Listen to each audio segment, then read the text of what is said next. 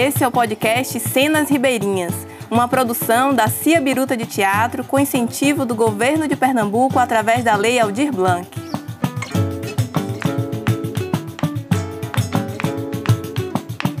Olá, eu sou Eneida Trindade, sou quase um membro honorário da Cia Biruta e hoje a gente está aqui no podcast Cenas Ribeirinhas.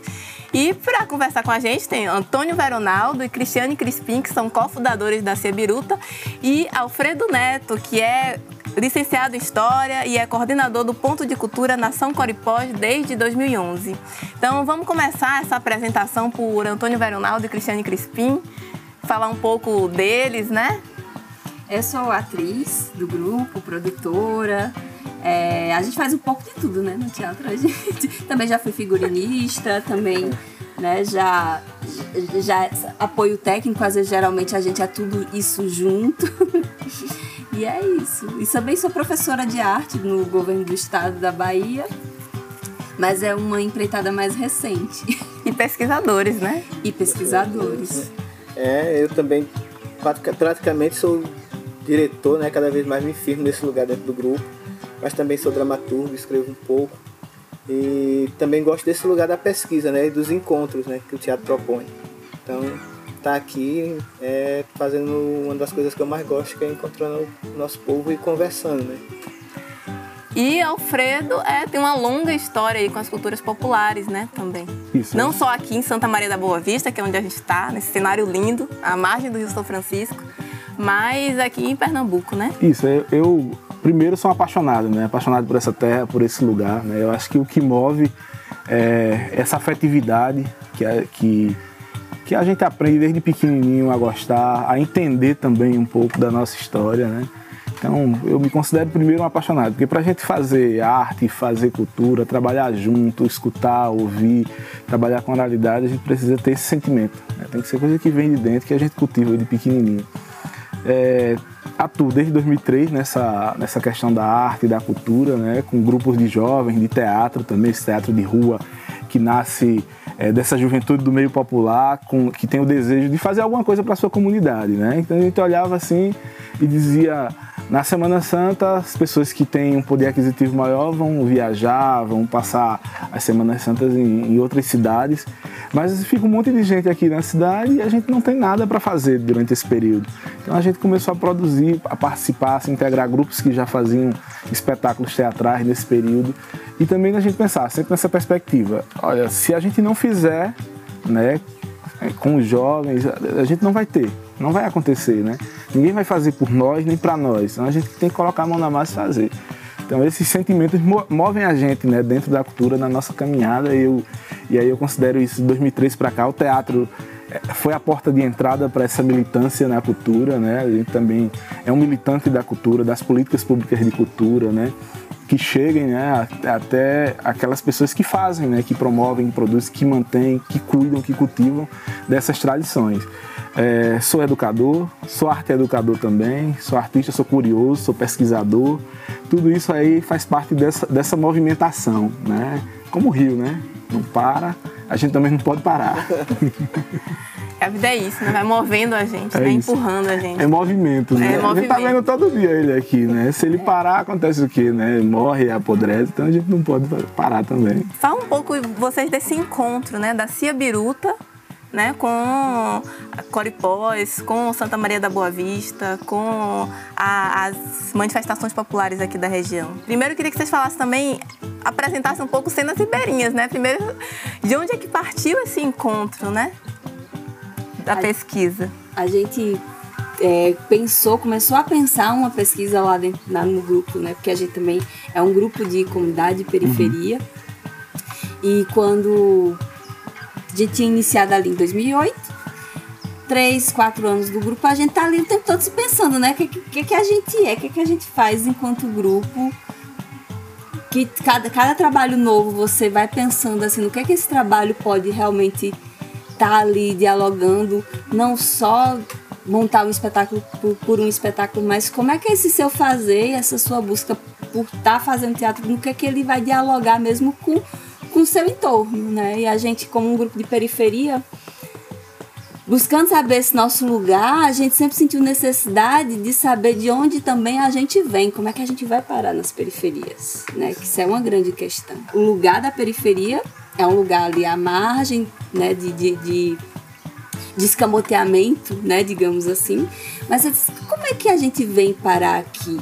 Né, e que de repente, quais são as culturas, os referenciais culturais, as matrizes culturais que nos que, que nos formam enquanto gente, que formaram nossos ancestrais, porque agora aqui a gente tá sem referencial nenhum nesse momento, ou só pega o que vem de fora, o que vem pasteurizado, o que vem, mas a gente como um grupo de teatro para criar mesmo, para pensar nossas, no, nossa forma de se apresentar, de onde a gente, como é que a gente pode fazer isso olhando pra gente, pra nossa, vamos então fazer uma coisa assim de pensar aqui pela região do Sertão de São Francisco, pensar não só a zona urbana, mas pensar a zona rural, que é de onde a maioria das pessoas, dos nossos pais, avós, vêm.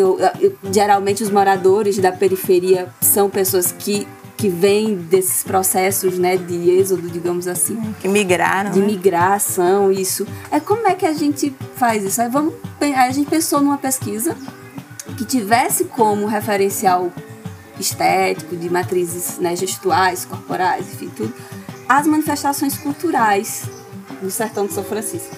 Mas a gente não sabia exatamente quais eram. Realmente foi uma coisa assim de ir pesquisar de fato.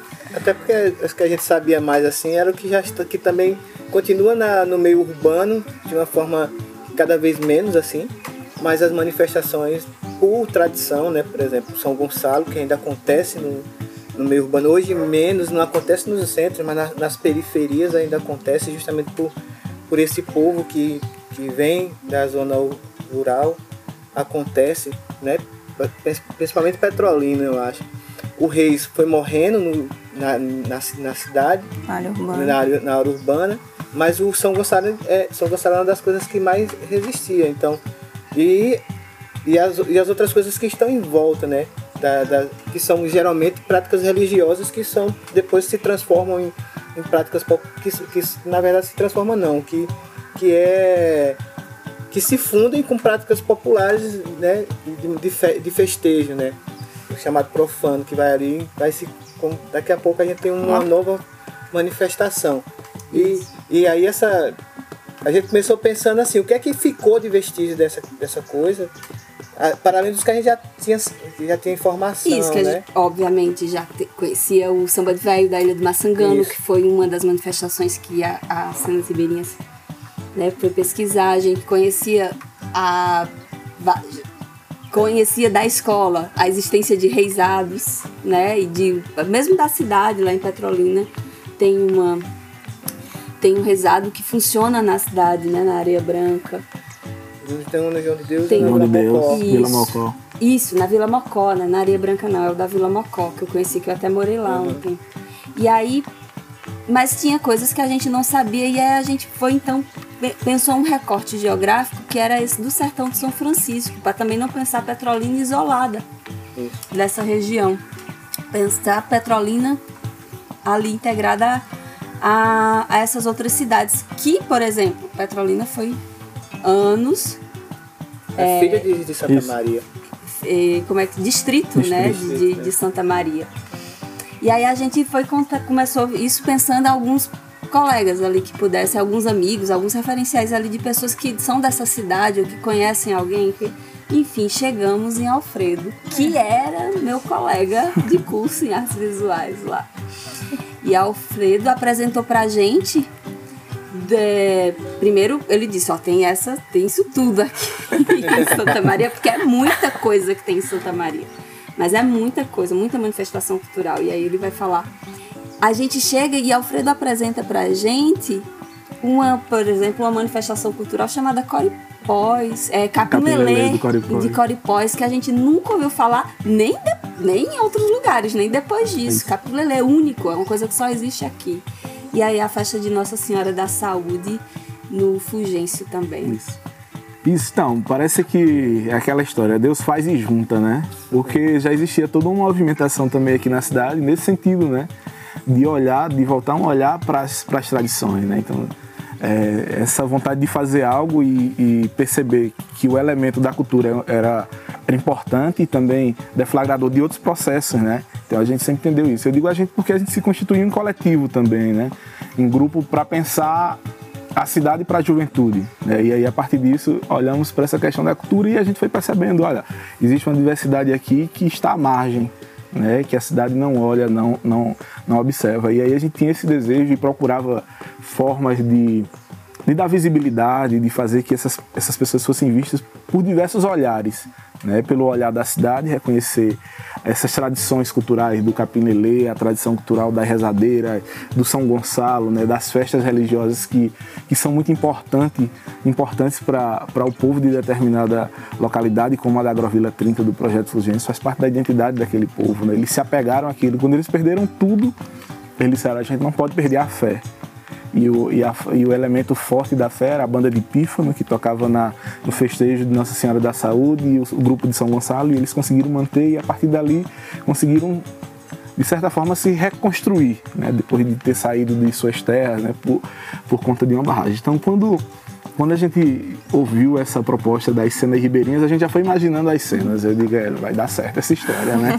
Porque já existia essa necessidade e a gente já estava buscando também né, formas claro, bem limitados né, na época ainda, é, de, de, construir isso, né? Tentar convencer as pessoas de que, olha, isso é importante, é a nossa história, né? São histórias que ajudam a contar a nossa história, que formam a nossa identidade, né? Que é, mais que, é, que é mais que, um, que a manifestação em si, né? Mas é a prática e é um traço da identidade. Né? Isso, né? porque às vezes as pessoas ficam buscando numa cidade como a nossa, dizem assim, ó, qual é a identidade cultural de Santa Maria? As pessoas ficam perguntando assim, o que é a cultura de Santa Maria? E a gente sempre disse, olha, essa diversidade. É. Mas as pessoas querem que, que seja uma coisa só, sabe? Ficam se perguntando assim, não, mas tem que ter uma coisa que identifique, que diga que é Santa Maria. Não, mas não é isso, né? A gente tem essa diversidade e a e essa possibilidade para a gente que estava nessa, nessa organização, nessa articulação, nessa mobilização com, com as comunidades também, né? Porque não, é, não, é uma, não era uma coisa de fora, sabe? Não é assim, a, a, a gente vem alguém de fora para cá. Disse, não, é gente da gente, até vocês foram bem recebidos por isso, né? Porque assim, olha, é gente da gente que, que quer conversar, que quer conhecer, que quer fazer e, e, e pensar é, cenas, pensar propostas a partir dessas nossas histórias, das nossas cantigas, do nosso jeito, né? Então foi, foi bem legal isso, porque quando a gente foi conversar com alguns grupos para fazer essa, esse primeiro contato, né, o, o pessoal do Coripós, que a gente também é de Coripós, né, eu sou de, sou de lá dessa comunidade, e aí quando a gente foi conversar, mas quem é? Quem é que você vai trazer aqui? Quem é que vem para cá, né? Porque por muitas, muitas vezes as, as, comunidades, como eu falei, né, que, que tem um exercício de, e atividade cultural são, são colocadas à margem, né, às vezes são convidados em alguns momentos para enfeitar uma festa, né, para dizer que olha para a questão cultural e tudo mais. Mas, de fato, é, é, esse mergulho, né, porque o Sena Ribeirinha, na hora que eu entendi, eu disse, não, é um mergulho. É um mergulho e não é só um mergulho é um mergulho é, é, que vem e que vai, né? Porque uhum. eles vão trazer essa, essa perspectiva da pesquisa, mas eles também vão receber um bocado e eles também vão trazer alguma história, né? E aí depois o orgulho né, das pessoas que receberam, de dizer assim, olha que pessoal bacana que veio conhecer a gente. Da cidade às vezes não vem ninguém, às vezes o pessoal que fala mais de valorizar não aparece aqui, não vem querer ouvir, não vem com tempo para tomar um café, para sentar, para construir uma amizade, para construir uma relação, para construir afetividade, né? É. Porque é isso. E, e aí foi importante isso, né? Pra gente, a gente ficou muito feliz porque disse, olha, é movimento. É movimento. É isso que mexe. Esse nosso território é o lugar das corredeiras de São Francisco, né? O lugar que não era navegável para as grandes embarcações. Porque existem muitas, muitas pedras no rio, né? Mas é um lugar que as pessoas é, precisam desse movimento. Né? E toda, toda, tudo que chega, né? toda ação que chega como um projeto desse, ele movimenta, dá ânimo, né? anima as pessoas e diz assim, mas rapaz, como foi que você ouviu falar disso? É uma tradição lá de longe, que era só ali na comunidade, só aquela brincadeira da família. Como é que ouviu falar disso, né? E seu Daniel é, é, é um mestre em fazer devolver perguntas, né? em devolver as perguntas. Você falou, você ficou ali um pouquinho, né? O que era o, a festa de Nossa Senhora da Saúde, você falou. Fala um pouco também do Capim Lelê, de seu Daniel e Dona Heloísa. Isso, certo. Coripós é um, é um território. É, é um território indígena, né? Tanto que durante um bom tempo, durante cerca de 10 anos, a nossa cidade se chamou Coripós, né? Foi um retorno a essa memória indígena. Os relatos antigos, os primeiros relatos da colonização sobre esse território, né? Eles dão conta de que existia um povo aqui que chamavam esse lugar de Coripós, que era um povo que se, que, que se chamava Coripós. Então é justamente nesse território onde está a família de seu Daniel e Dona Heloísa, a minha família também. É, aqui na cidade não é muito distante da cidade, 4 quilômetros da sede da cidade, é, são ribeirinhos. E é uma comunidade que é um dos nomes que ficaram, né, marcados desde os primeiros registros históricos de, ma de mapeamentos, né, é, ficou esse, esse registro. Né? Então é uma comunidade que a gente percebe que existe os traços. A gente sofreu aqui na época da colonização, né? essa colonização dos, dos aldeamentos missionários, né? Que era forma, uma das formas de amansar os povos indígenas daqui da nossa região. Né? Uma delas era o gado, né? as fazendas de gado, e a outra era esse religioso. Né? E aquele território tem essa, tem essa energia, né? consegue guardar ainda um pouco dessa, dessa energia. A gente encontra cercas de pedra, né? E o capilelê do Coripós é uma tradição. Elas falam que é uma brincadeira de trabalho, né? Então, quando estava ali na atividade, ou na casa de farinha, fazendo a farinhada, né? Ou trançando cebola, ou fazendo a, queimando a caeira de bloco, né? Vigiando o fogo do, da, dos blocos, não, dos tijolos ou das telhas. Então, de repente, alguém chamava e vamos brincar o capilelê, né? Para animar de novo, né? Para dar aquela animada na, no trabalho, né? Então, nasce, inicialmente começa a brincadeira de trabalho, então traz é uma brincadeira de roda, tem uma coisa muito forte, um elemento forte que é a pisada, né? Então, tem uma pisada, o biolê, capim lelê chegou agora, um pé na meia, outro de fora, e é uma, uma brincadeira circular e vão sendo criados versos. Né?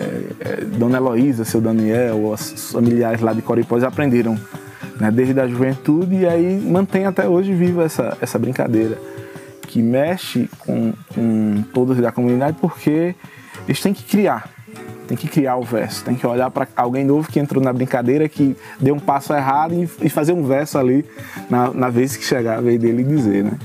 Então essa brincadeira de trabalho, é, eles têm a memória de um senhor, né, chamado Bertolino, que foi um verdadeiro mestre da cultura popular, que brincava reisado, São Gonçalo, e que aí é também um, uma uma figura que carece de muita pesquisa, né? A gente ouve falar de pessoas aqui na cidade é, que fizeram pouco pela cultura, mas que tem um nome em escolas, em ruas, né?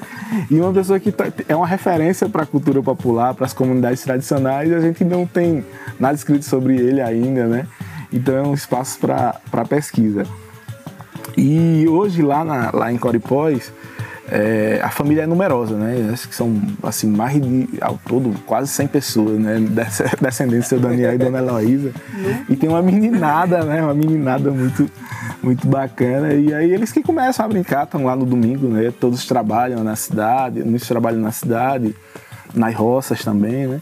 E aí no final de semana tá todo mundo reunido na comunidade e as crianças começam a brincar, os mais novos, a fazer aquela brincadeira do capineleiro. E aí instiga os mais velhos, né? Dizer assim, não, calma aí, não é assim não, vem aqui, vamos ensinar. E aí de repente tá aquela roda grande já no terreiro lá de seu Daniel, animando, né?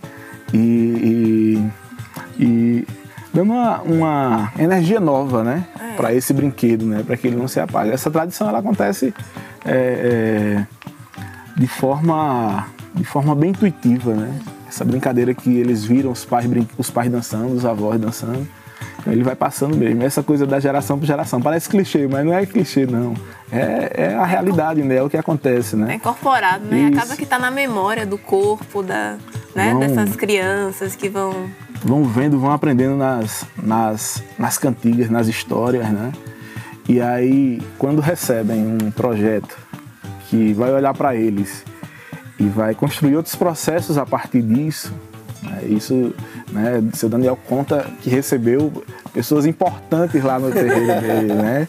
E disse que realmente, né? Porque ele considera essa troca, né? As pessoas que consideraram aquilo, aquela tradição que eles fazem importante são importantes para ele também, né? essa a reciprocidade.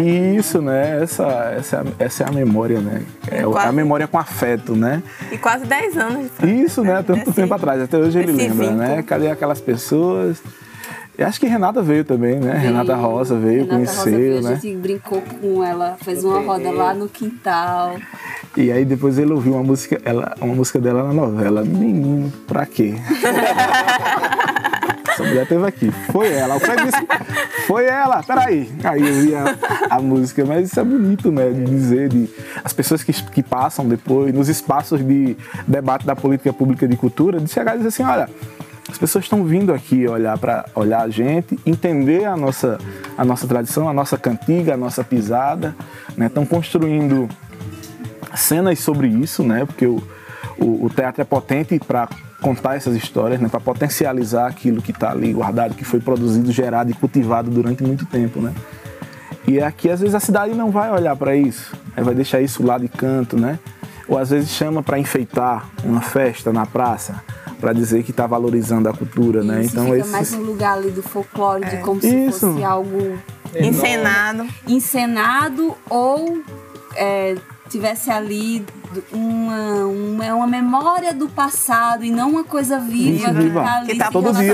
é, que tá Tá todo pulsando dia. todo dia, tá Com as pulsando nos mais novos e tá, Tá. enfim, ganhando força, né? Está acontecendo. E, e, recentemente, quando eles, eles participaram de um intercâmbio, né, com um mestre coquista também.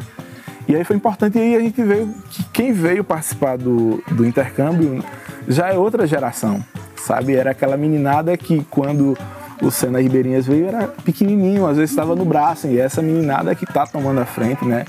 É, tinha uma jovem também, Amanda participava naquela época, né? Agora tem Adila, também já é uma nova geração que tá, já está participando e tocando e, e de repente ela liga pra gente e, diz assim, como é que eu faço para inscrever uma foto do Capinelê no, no concurso de fotografia do estado de Pernambuco, né? Aí esse menino aí, tu tá fazendo isso? Não, é que eu quero colocar lá pra gente ver se dá certo a premiação. Então que se interessa em participar disso, né? Então são essas construções, né? É, algum tempo depois, a gente consegue perceber isso, né? Que às vezes um olhar, alguém que chega, que, que participa, que se integra junto, que mergulha junto com a comunidade, e aquilo ali gera diversos processos. Tá? Eu acho que para vocês, né, imagino como deve ter sido, né? Fazer essa, esse, esse momento, essa pesquisa. E o resultado disso depois, né? De mostrar com, com a é, com as comunidades, né, construir essa, essa devolutiva, porque também tem isso, né? Às vezes muita gente participa, vem nas comunidades, observa, né, recebe, bebe dali, mergulha junto e depois desaparece, assim, né? É, como é que foi aí para vocês, depois dessa vivência, né, dessa pesquisa de campo, da vivência, da observação, levar esses elementos para o teatro, né? Como é, criou uma confusão, né? Como é que a gente vai transformar a vida real, né, no, no- no teatro, em cena, né? É, eu acho que tem duas coisas assim, né? Primeira coisa é entender para que isso ia servir pra gente enquanto um grupo de teatro. Porque a princípio a gente estava querendo indo por um caminho que era simples, tentar mapear ali o gestual.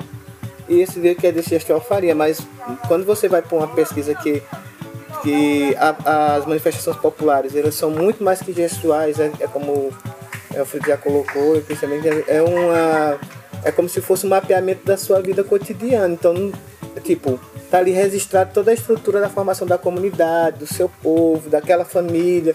Então, é muito mais do que ir lá e só ver algum gestual e, sem perce- e perceber a relação direta com os elementos da natureza, assim.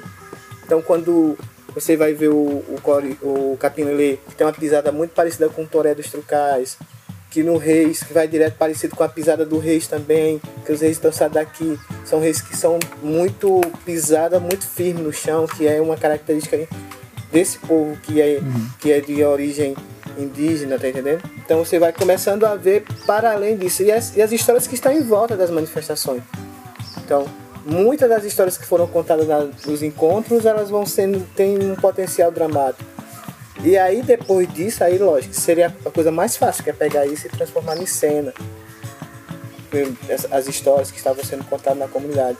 Mas pra gente, né, quando a gente começa a abrir a caixa, né, vai vendo que o que é mais é tipo, é a relação de força, de energia, de vitalidade, de transformação que a gente vai poder. Que são os elementos que são precisos para a atriz e para o ator dentro da cena. Precisa de energia, precisa de tons, precisa, que já tem nessas cantigas de trabalho por excelência, nessas brincadeiras de trabalho. Então, quando a gente vai transformar em cena, aí vem toda uma carga simbólica, que também é uma coisa do elemento do, do elemento sim, é, artístico do teatro, que é um ritual. Então, todas as linhas simbólicas e ritualísticas que acontecem nessas manifestações, elas são também é, alimentos para a transformação da cena também da espiritualidade, Total. da energia que tá ali, né? Exato. Que assim, que essa, essa relação forte, né, com a pisada, com a é. terra, né, com esse elemento terra, né? Isso também tem um, um, uma força, né, que, que de uma energia que vai Exato, a gente tem ali da, da prática da manifestação cultural, tem os passos, tem os cantos, que são muito importantes porque são é, é essa memória, é a memória ali corporificada né, no canto, na voz, na gestualidade. Mas junto com isso, a gente tem toda uma cosmovisão. Isso. Né, que pra gente também na, na pesquisa nos interessava. A gente, por isso que a gente ia, a gente foi uma foi mais de uma vez no, no Coripós. No Coripós. e a gente foi, a gente viu o, o Capim Lelê quando o Capim Lelê tinha que se apresentar. E aí a gente ia lá acompanhava. acompanhava. Mas na, na comunidade a gente não pensou, ah, ah, ah, vamos, é, vamos apresentem um, aí pra é, gente. Vamos criar um momento aqui para vocês. criar um sabe? momento. Não, tá. nossos momentos com o seu Daniel, com, com, com Dona Heloísa, com toda a família, com todo... era ir pro Rio conversar, era ficar lá é subir o Monte Carmelo. Era subir o monte, conversa. escutar eles. E era dormir lá e acordar com Dona Heloísa cantarolando era sentir também, ouvir as histórias sobre essa espiritualidade também deles. Então, era toda, toda uma, uma vida ali, né, que, que também se manifestava esteticamente através da, da, da do, do capim lelê, mas não só, tem de outras formas também que a gente foi ali captando para poder pôr na cena. E aí a cena em si, né? A cena tá pronta e vocês chegam na comunidade para mostrar essas cenas. Como foi para vocês, Alfredo, receber esse, esse material, né? Esse retorno da, da, do grupo e, e conhecer o trabalho que eles realizaram a partir dessa vivência com vocês? Então, primeiro é isso de de ter a devolutiva. Isso é importantíssimo, sabe? Muitos grupos de cultura popular até ficam desconfiados de orelha em pé com alguns projetos, né? Que alguém vem e, e, e bebe da fonte e não retorna, né? Mas essa devolutiva foi muito importante, até porque a comunidade não passava por um momento muito bom, né? Tinha perdido alguém importante, né? Mas foi importante aquele chão, naquele chão da comunidade, é, trazer aquela devolutiva. E a gente percebia e eu não fui como alguém que, que produz, eu fui como para vivenciar também, né? E a gente percebia a energia é, que tinha sido captada né, dessa, dessas brincadeiras, dessas tradições. E ficava tentando imaginar onde é que, de, onde, de onde é que essa cena vem, é, de onde é que esse canto vem, de onde é que esse gesto vem. E, e a gente percebia com muito carinho né, o, o zelo com que foi feita essa, essa, essa devolutiva, né? E, e as pessoas se identificavam, olhavam e se enxergavam ali naquela cena, né? É, a comunidade se enxergava. Foi no chão da comunidade, né? Não, é, não, é, e ali não é, não é que ali foi um palco, não era um palco ali. Não, era o chão da comunidade e a comunidade vivenciou junto ali daquele, daquele momento, né? É, seu Daniel até se preocupava porque disse, mas a gente não vai poder brincar também. A gente não vai poder brincar, a gente vai viver, né? vai viver o momento. E aí eles fizeram disso. Para mim ali era um, um, uma atualização da ancestralidade, né? Presente, a gente percebia toda aquela força, a energia que vem da terra, a energia da água, né? Esse elemento da água é importantíssimo para a gente. E, e, as cenas que foram produzidas, elas falam disso, né? Falam do, do meio onde a gente está, falam da caatinga, da forma de viver, das formas de vida que as pessoas desenvolveram aqui nesse, nesse, nesse lugar, né? As margens do nosso, do nosso velho Chico, do Opara, né? Nós somos o povo do Rio. E as cenas retrataram isso. Esse povo do Rio que tem um pé dentro d'água, que tem um pé na caatinga, né?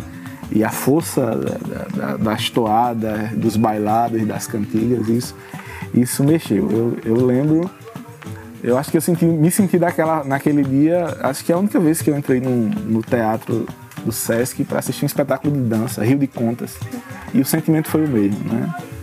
A cena envolveu, não tinha a acústica do teatro, não tinha as luzes do teatro, mas tinha as luzes do terreiro, de seu Daniel e de, de Dona Heloísa, e aquilo moveu, né, nos encantou, né? Ali foi um momento de encantamento, com certeza.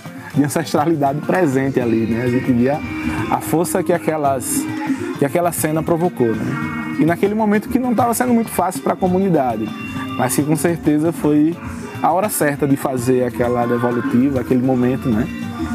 De, assim como o Capim Lele é um momento de reanimar, né? De reanimar no cansaço do trabalho, também eu percebi aquele momento como esse momento também de reanimar diante de uma situação difícil da vida e daquele momento. Eu percebi nessa, nessa forma. Gente, é incrível como eu me emociono ouvindo as histórias sobre cenas ribeirinhas, assim.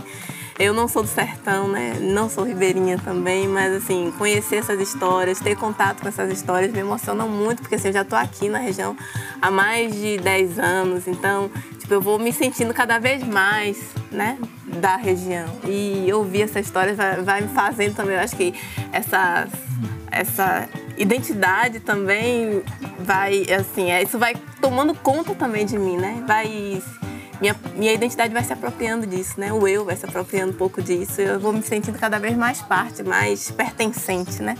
A esse local.